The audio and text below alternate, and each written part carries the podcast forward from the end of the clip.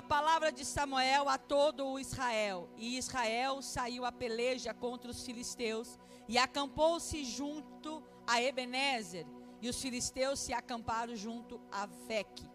E os filisteus se dispuseram em ordem de batalha para sair contra Israel, e estendendo-se a peleja, Israel foi ferido diante dos filisteus, porque feriram na batalha no campo uns quatro mil homens.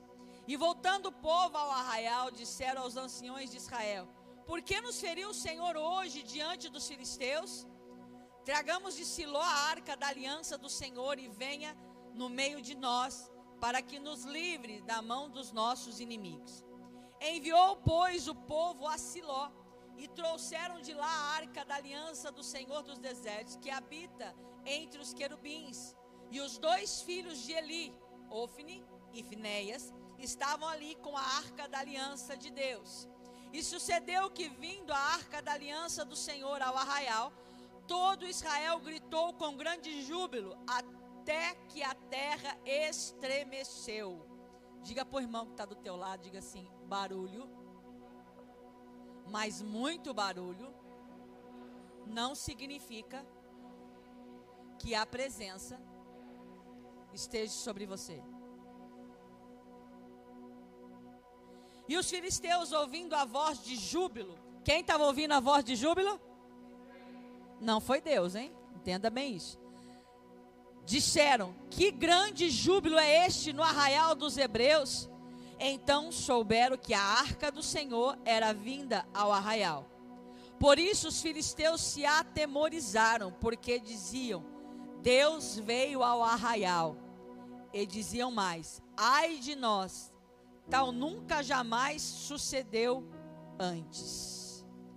Glória a Deus. Pode permanecer com a sua Bíblia aberta, porque nós vamos ainda continuar falando sobre esse assunto. Amados, aqui, só para situar você na história, Israel estava vivendo um tempo aonde a atitude de Israel mais uma vez estava desagradando a Deus. Esta é a época, queridos, que o sacerdote Eli já tinha perdido a mão com os seus filhos, justamente Ofni e Finéias, que tinha as suas atitudes totalmente diferentes daquilo que deveria ter, como filhos de sacerdote e futuros sacerdotes. Eles pecavam diante do Senhor. A palavra vai dizer que eles chegavam a prostituir-se no templo. E eles faziam o que era mal diante dos olhos do Senhor. Foi aqui, foi nessa época, que Deus vai encontrar Ana e vai fazer gerar nela o futuro profeta e o futuro sacerdote e juiz de Israel. É nessa época de terror e de pecado que Deus começa a gerar em Ana Samuel. E esse Samuel está convivendo com Eli, com Ofni e Finéias no templo. Quem está entendendo isso aqui? E Deus está dando outra direção à palavra. Diga aleluia. Querido, entenda isso. E é muito importante você entender. Samuel, a palavra vai nos mostrar que ainda pequeno, Samuel é entregue por Ana no templo, porque foi o voto que ela fez ao Senhor. Se tu me deste um filho, eu vou te devolver. E a palavra de Deus diz que de, a, a, ela só via o filho de ano em ano, levando a ele roupas para ele usar no dia de festa. E a palavra de Deus diz que essa criança estava crescendo no templo.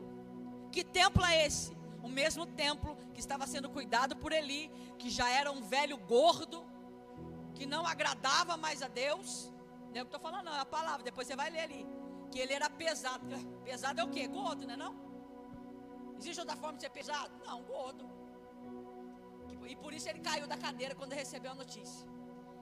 Então ele estava engordando em vez de cuidar da, das ovelhas, do povo, do templo. E a palavra de Deus diz que ele não tinha mais mão para cuidar do filho e nem corrigir os filhos. Que ele sabia o que os filhos faziam, mas ele não os corrigia. E Samuel está no meio disso tudo. Samuel estava no templo para ser ensinado como filho, para servir ao templo, para servir aos sacerdotes, para servir aos sacerdotes, não para ser sacerdote. Quem está entendendo isso? E a palavra de Deus, irmãos, vai ser muito clara para nós que nenhum momento Samuel se deixa contaminar por aquilo que ele está vendo, mesmo ainda estando num processo de ensinamento. E aí você vem dizer para mim que aí é difícil dizer não no meio. Não é difícil, não, irmãos, é questão de caráter mesmo. Quem está entendendo isso? Questão de caráter. E aqui a gente vê que Samuel tinha caráter. Voltando ao texto, nesta primeira batalha que a gente viu, eles saem para guerrear contra os filisteus. E só nessa primeira batalha são quatro mil homens mortos em batalha. Diz que Israel se recua, volta para o acampamento e se desespera, perguntando por que será que Deus não nos deu vitória? E aí eles vão achar que a vitória está associada à presença da arca que não estava com eles. Estava em Siló, estava lá no templo. Com Eli, com Ofni e Finéias. E aí eles tomam uma triste decisão, eles vão trazer a arca. Para quê? Porque se a arca estiver no nosso meio, a vitória é certa. Deus vai nos dar vitória. E eles trazem a arca. E aí a palavra que nós lemos, quando a arca chega no arraial, eles fazem um barulho tão grande, um júbilo tão grande, que chega a assustar o arraial dos filisteus. É por isso que eu disse: barulho não significa presença. Porque o que Deus queria naquele momento não era barulho, o que Deus estava esperando do povo naquele momento era conserto. E conserto se faz em silêncio. Eu vou repetir. O que Deus estava esperando do povo naquele momento não era barulho de júbilo. O que Deus estava esperando do povo naquele momento era conserto. E conserto não se faz com barulho, conserto se faz em silêncio. A palavra de Deus vai dizer que ainda para ajudar a estragar mais o negócio, quem vem trazer na arca? Exato. Os dois. Ofni e Finéias. Olha que belezura. Mas, não, se chamasse eu para ir na esquina ver se tinha um filisteu lá, eu não botava a cara. Com eles carregando a arca, de jeito nenhum. se eu botasse a cara para saber se o filisteu estava lá, vinha uma flecha no meio da minha cabeça. Você é a média das cinco pessoas com quem você convive. Escolha bem com quem andar. Escolha bem a quem ouvir. Escolha bem. Nem sempre uma pessoa que vai te corrigir vai significar que ela não ama você. A correção vem para que a presença não vá embora de você. Aquele povo precisava de correção. Mas ele, Ofni e Finéia chegaram com a capa. Que capa é essa? Escondendo o pecado que havia debaixo deles. E a presença de Deus não foi com aqueles homens. Se você continuar lendo, a partir do verso 8, vai dizer assim: Ai de nós, quem nos livrará da mão desses grandiosos deuses? Esses são os deuses que feriram os egípcios com todas as pragas junto ao deserto. Esforçai-vos e sede homens, ó filisteus, para que porventura não venhais a servir aos hebreus como eles serviram a vós. Sede, pois, homens e pelejai. E a palavra vai dizer que então os filisteus pelejaram e Israel foi ferido, fugindo cada um para a sua tenda. E foi tão grande o estrago que caíram em Israel 30 mil homens que estavam de pé. Uh. Quantos foi da primeira vez? 4 mil. A desobediência levou mais quanto?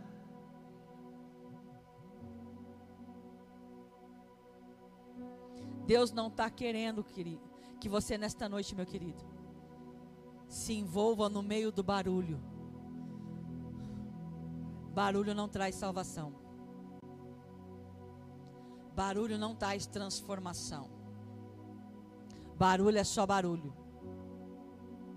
Num breve momento você pode até assustar o inimigo. Mas se ele fixar os olhos em você, ele vai ver que é só barulho. E por ser só barulho, ele vai vir contra você. E você não permanecer, permanecerá de pé. Versículo 11. Além de cair 30 mil homens, a palavra de Deus vai dizer: E foi tomada a arca de Deus, e os dois filhos de Eli, Ofne e Finéias, morreram. Irmãos, é muito sério isso que Deus está falando conosco nesta noite. Eu estou tentando segurar aqui a palavra, querido, para que você entenda o que Deus está cobrando de nós hoje. Deus está cobrando de nós conserto, Deus está cobrando de nós posicionamento, Deus está cobrando de nós atitude. Deus está olhando para você e está vendo uma árvore frondosa, como todo mundo que está lá fora vê. Mas e os frutos? Está onde? Não tem. Ofni Finéias tinha aparência de sacerdotes, mas diante de Deus eram prostitutos. Eli tinha a aparência de sacerdote, mas diante de Deus era um pai frouxo que não corrigiu com medo do que a sociedade ia dizer. Está na hora da gente se posicionar. Tem muita coisa a se perder se você não se posicionar. A palavra de Deus vai dizer que por enquanto na primeira batalha eles perderam quatro mil homens. Mas porque acharam que barulho e arca resolviam o problema, foram para a batalha de novo. Só que eles, com a presença da arca diante deles, como a presença está diante de você hoje sobre a mesa, eles não perguntaram para os sábios que estavam lá com eles, para os anciões que estavam lá com ele: vamos aproveitar que a arca está aqui Vamos orar ao Senhor e saber por que nós perdemos esta batalha. E não vamos de novo para a batalha. O nosso maior problema é que de erros em erros a gente vai caminhando e a gente não para para perguntar para Deus: Deus, o que está errado? O que eu preciso consertar? Eu simplesmente levanto, boto a poeira e vou de novo, mas querido, para. Está na hora de parar e analisar a sua vida. Quer viver o melhor final de ano da sua vida? Todo mundo quer a benção. Quer viver um novo tempo? Todo mundo quer a benção. Quer viver um tempo de promessa? Claro que quer. Quer viver um tempo de milagre? Claro que eu quero. Quer ver seus sonhos realizados? Família restaurada, filhos estudados, filhos casando. O solteiro dê glória a Deus. Casamento de parar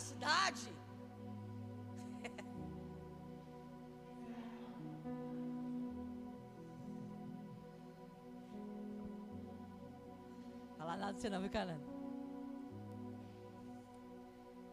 É muito bom querer a promessa. Mas eu preciso perguntar para Deus. É muito bom alcançar a vitória. Mas se a vitória não estiver no tempo dele, será mais um tempo de derrota. Se a faculdade, entenda, não for no tempo dele, será um tempo de derrota. Se essa porta aberta não é da porta no tempo dele, é uma porta de derrota. Quem está entendendo isso aqui? Todas as batalhas para estar diante dela, eu tenho que perguntar para Deus: Deus, eu vou ou eu fico? Fica agora, agora avança. É Deus quem dá direcionamento, e a gente tem que aprender a buscar isso em Deus.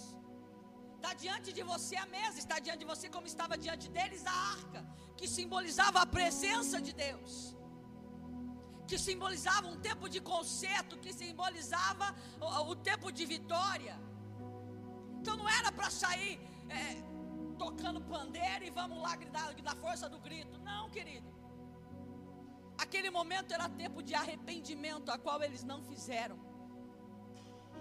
Eles acharam que simplesmente carregar a arca traria a eles vitória. Eles acharam que ia destruir os filisteus e não foi isso que a gente viu. A palavra vai dizer que não é isso que acontece. Pelo contrário, morrem-se muito mais homens. E os dois, abençoados, para não falar outra coisa, morre também. Deus não estava apoiando aquela luta contra os filisteus. E sabe por que, que Deus não estava apoiando aquela luta? Por causa de pecado. Eles foram à guerra. Na primeira batalha perderam 4 mil. Já era um número bastante alto. Indo pela segunda vez, perderam 30 mil. Além de toda essa tragédia, os filhos do, do, de Eli vai morrer. A palavra de Deus ainda vai dizer que a esposa de um dos filhos de Eli também morre ao receber a notícia. Ela vai ter as dores de parto, vai dar a luz e morre. Vamos continuar lendo? Verso 16. Olha o que está dizendo o verso 16. O homem lhe disse: Acabei de chegar da linha de batalha, fugi de lá hoje mesmo. Eli perguntou: O que aconteceu, meu filho? E o mensageiro respondeu: Israel fugiu dos filisteus, e houve uma grande matança entre os soldados. Também os seus dois filhos, Ofri e Finé, estão mortos, e a arca de Deus foi tomada. Quando ele mencionou a arca de Deus, Eli caiu da cadeira para trás, ao lado do portão, e quebrou o pescoço e morreu, pois era velho e pesado. Ele liderou Israel durante 40 anos. Sua nora, a mulher de Finéias, estava grávida e perto de dar à luz. Quando ouviu a notícia de que a arca de Deus havia sido tomada e que seu sogro, seu marido estavam mortos, entrou em trabalho de parto e deu à luz, mas não resistiu às dores de parto. Enquanto morria, as mulheres que ajudavam disseram: Não se desespere, você teve um menino mas ela não respondeu nem deu atenção.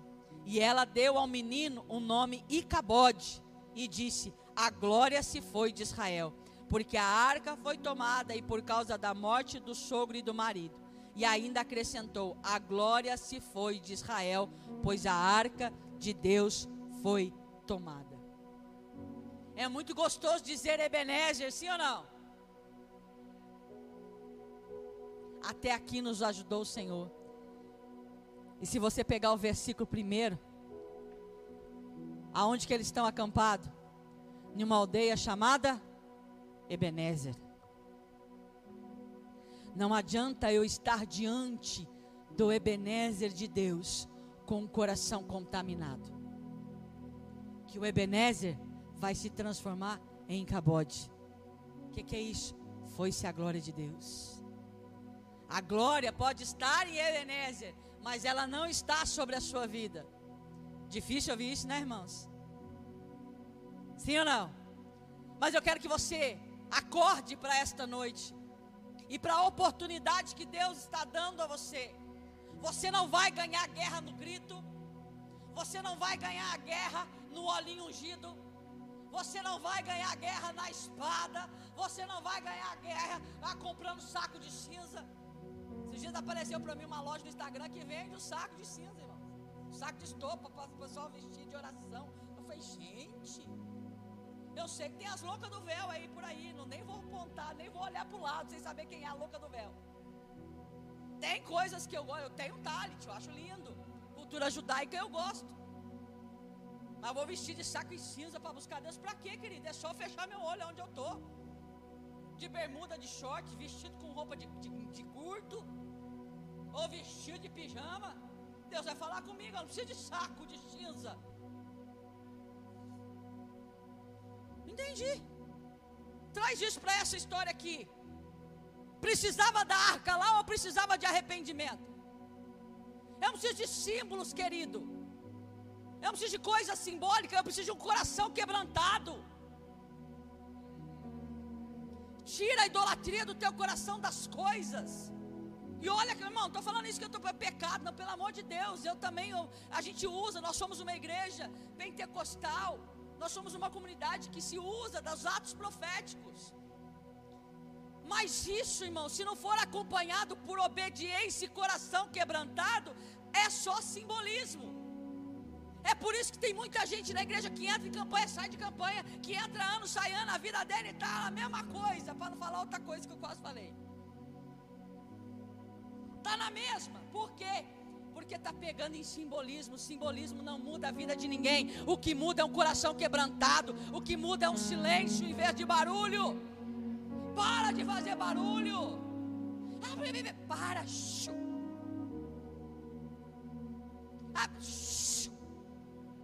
Ah, já foi o ano inteiro reclamando. Agora também, no último mês, vai reclamar. Para. Para de murmurar. Para de ranger os dentes. Começa a agradecer. É, mas você não vive a minha vida. Graças a Deus que eu não vivo a sua vida. Né? Tem gente que você não vive a minha vida. Graças a Deus. Ema, ema, ema, cada um com seus problemas, filho. Porque eu tenho certeza, se você calçar o meu sapato, em duas horas você me devolve ele. Eu não vou falar nem dois dias, eu vou falar em duas horas você me devolve ele. né? Para. Chega. Eu acho que já deu, né? Sim ou não? Chega, querido. Nossa, pastor, chega. Até aqui você veio e brigou com todo mundo. Ai, não gosto do Davi.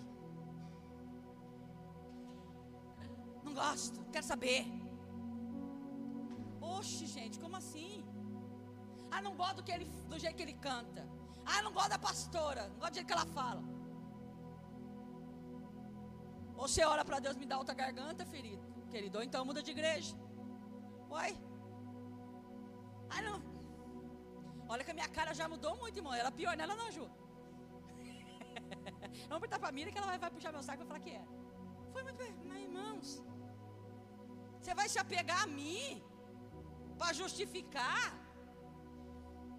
Usa outro de muleta, filho, porque eu não vai adiantar usar mais. É seu tempo com Deus, é o seu momento. Não é, eu não sou o caminho, o caminho é Jesus. Não adianta querer passar por mim para ir para o céu, que você não vai. E se chegar muito perto, eu dou rasteiro, porque vai eu, quero que você fique. Brincadeiras à parte. Eu quero sentar lá e quero fazer. Essa é a mesa da catedral, dá licença? Quero ver todo mundo lá. Ninguém chega aqui.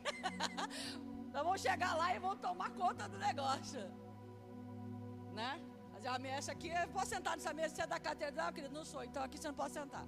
Simples assim.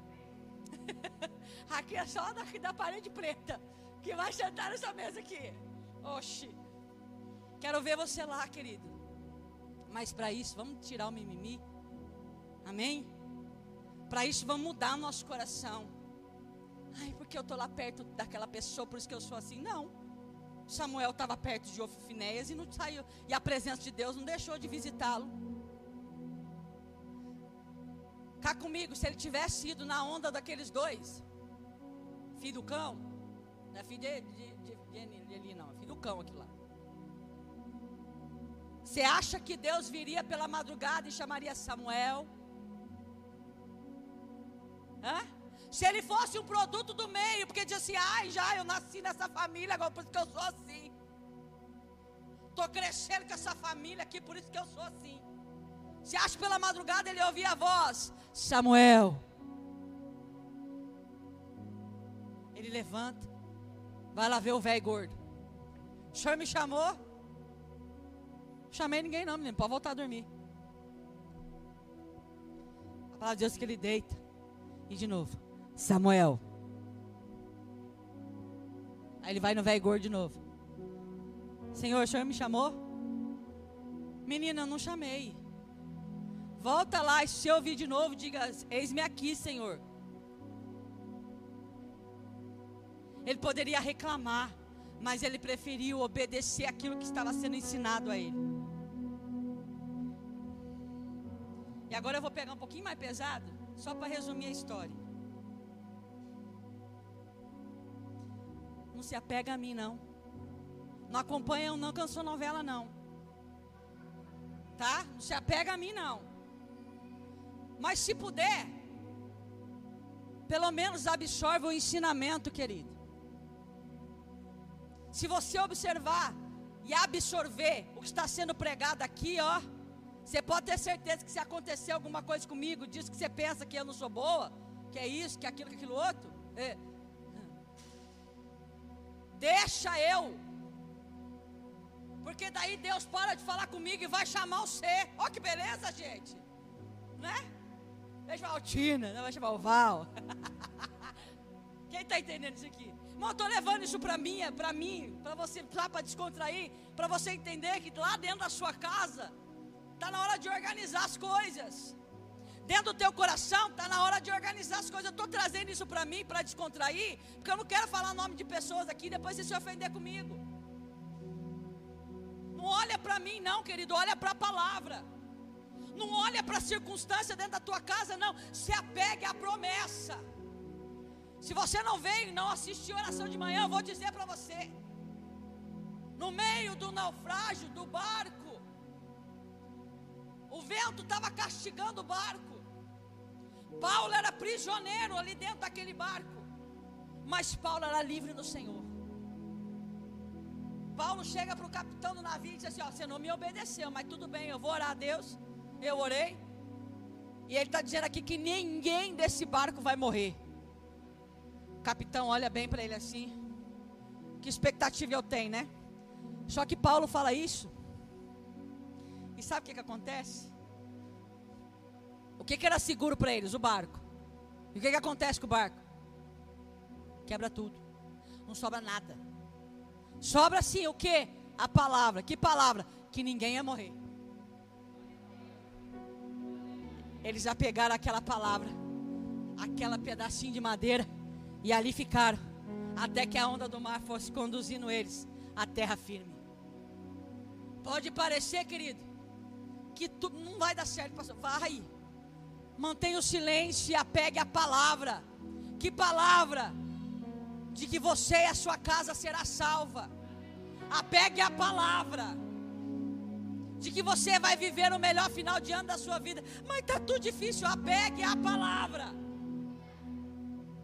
Deus é Deus de recompensas. Que adora presentear seus filhos.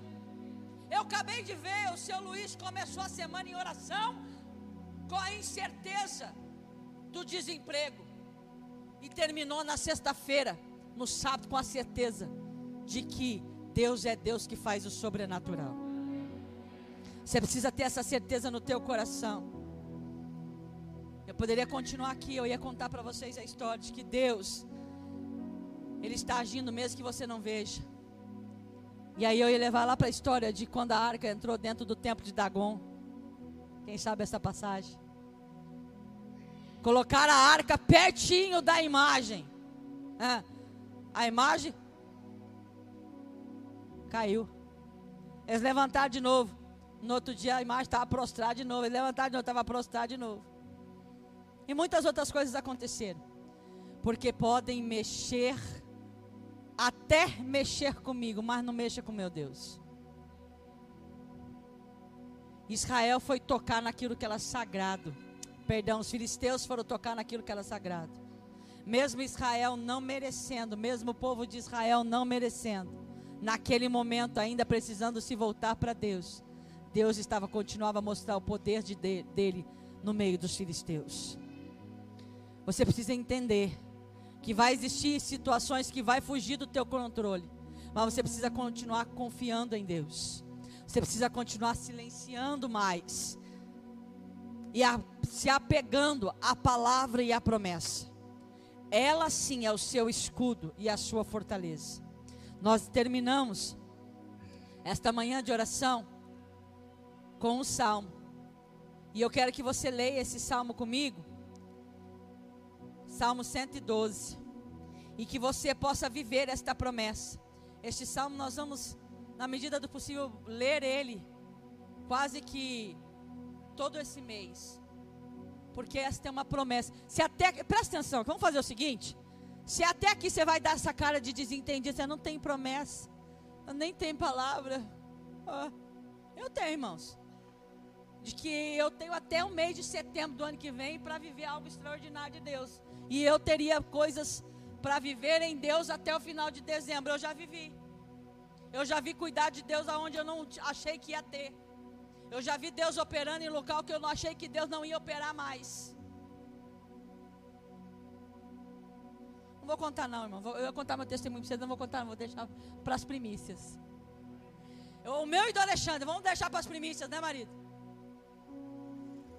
E Deus já fez, irmãos, aquilo que Ele prometeu para mim em setembro.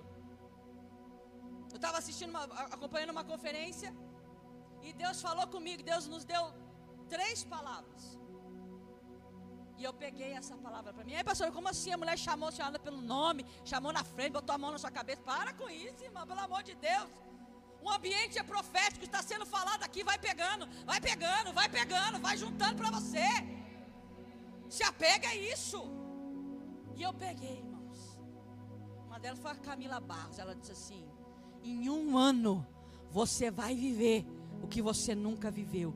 Tudo que está travado na sua vida, Deus está dizendo que vai destravar. Para mim, irmãos. E eu disse: sim, se é Deus, Ele vai confirmar amanhã. Aí veio um outro pregar, esposo da pastora Mara Lima, eu esqueci o nome dele. Ele falou uma coisa: em um ano, Deus vai fazer com você o que não fez em, em toda a sua vida. E tudo que estava travado, Ele vai destravar. Eu disse: é meu, Jesus, essa é minha. E está anotada a data e a palavra, irmãos. Que eu sou dessa. E agora, toda hora que eu vou para o joelho, faz: Senhor. Não estou querendo pressionar, não, mas eu sou igual filho quando você promete as coisas. Não. Promete para o seu filho que você vai levar ele no cinema para você ver. Irmão, para levantar cedo é uma tristeza, mas fala que vai para a praia. Ele nem dorme três horas da manhã, já está acordado. Mãe, já vamos? Mãe, já vamos? É agora? Então que seja assim, irmão, se apegue à palavra. E se você não tem palavra, porque você vai dar essa desculpa lavada. Não tem nem palavra. Eu vou, eu vou me apoiar em quê? Eu vou te dar algo para se apoiar. Se tudo que eu falei aqui no ambiente profético você não pegou, pega agora então, em nome de Jesus. Grava isso, põe numa cartolina desse tamanho assim, ó, e prega na parede do seu quarto. Vai dormir todo dia olhando para aquilo que você está lendo. Nome de Jesus. Salmo 112. Louvai ao Senhor. Bem-aventurado o homem que teme ao Senhor, em que seus mandamentos têm grande prazer a sua semente será poderosa na terra, a geração dos restos será, do reto será abençoada. Prosperidade e riqueza haverá na sua casa, e a sua justiça permanecerá para sempre. Ao justo nasce luz nas trevas, e ele é piedoso, misericordioso e justo. O homem bom se compadece e empresta, disporá as coisas com juízo, porque nunca será abalado o justo estará em memória eterna. Verso 7. Não temerá maus rumores, o seu coração está firme e confiando no Senhor. O seu coração está bem confirmado, ele não temerá até que veja o seu desejo sobre os seus inimigos. Ele espalhou, deu aos necessitados a sua justiça e permanece para sempre a sua força se exaltará em glória. O ímpio verá e se entristecerá, rangerá os dentes e se consumirá. O desejo dos ímpios perecerá. Deus é maravilhoso. Deus é maravilhoso. Se você for ler na versão NVI ainda, irmãos, eu acho fantástico o verso 7 vai dizer assim: Não temerás más notícias Deixa chegar, irmão. Ah, mas deixa chegar, irmão, uma notícia. Deixa o inferno desbravejar. Usa o escudo de Deus para neutralizar a seta do inimigo. Deixa o diabo gritar, espernear, botar o inferno inteiro contra você. A palavra de Deus diz assim: não temerá má notícia, porque o seu coração está firme e contente no Senhor. Esse negócio de estar osciloso, hoje eu estou bem, amanhã não estou, irmão, não é para você não. Abandona isso em nome de Jesus. Deus não tem prazer na pessoa de duplo ânimo, pessoa inconstante, não verá e não terá a glória do Senhor na sua vida. Mas olha o que o, profeta, o, que o salmista Davi está dizendo aqui. A má notícia vai chegar. E ela vem. Todo instante. Problema, irmãos, você não escolhe não, ali vem sozinho. Mas a palavra de Deus diz assim: que o seu coração ele vai permanecer firme e confiante no Senhor. Outra coisa que eu acho fantástica é o verso 2, que vai dizer que os seus descendentes serão poderosos na terra. Será uma geração abençoada de homens íntegros. Você precisa entender isso que aquilo que você faz, irmão, não morre em você. Espiritual é eu que sei da minha vida, é, querido. Então vai, vai viver na vida loucamente. Infelizmente, tudo acontece no mundo espiritual é para uma geração. Nunca vai parar até que você encerre o ciclo. E aqui a palavra está dizendo para mim e para você hoje que o homem que teme ao Senhor e tem prazer no mandamento do Senhor, a sua descendência, a sua geração será poderosa de homens íntegros. A gente precisa crer na palavra de Deus e que esta seja a palavra que você se apegue para esse final de ano. Abandono o duplo ânimo, a língua mentirosa, o olhar acusador, a mente pervertida. Abandona o coração endurecido. A falar de você, amém. Deus abençoe a vida de quem falou. Que ele se torne pastor em nome de Jesus. Entenderam? Hum. Vai lá tirar satisfação, para quê? Eu vim trazer justiça, eu não estou aqui para fazer juízo. Eu vim demonstrar a justiça do céu. Que justiça é essa? A graça que nos mantém de pé, mesmo sendo pecadores, sujos. A graça que, ainda que não sejamos merecedores, apronta uma mesa natural e espiritual para que eu possa olhar para ela e perceber que Deus me ama e ainda tem prazer na minha vida. A equipe do louvor pode subir. E eu preciso ter essa certeza no meu coração. Corrija a sua rota em nome de Jesus. Deixa que o ímpio fique irado. Você descansa em Deus. E se a ira bater, pastor, porque tem dia que o diabo vem com fúria. Tem dia que não é o diabo, não. Tem dia que sou eu mesmo, mas tem dia que é o diabo.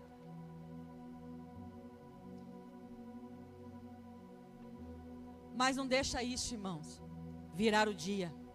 Deus te espera na viração do dia, para que você tenha um particular com Ele todos os dias. Deixa Ele ranger o dente, deixa Ele ficar irado.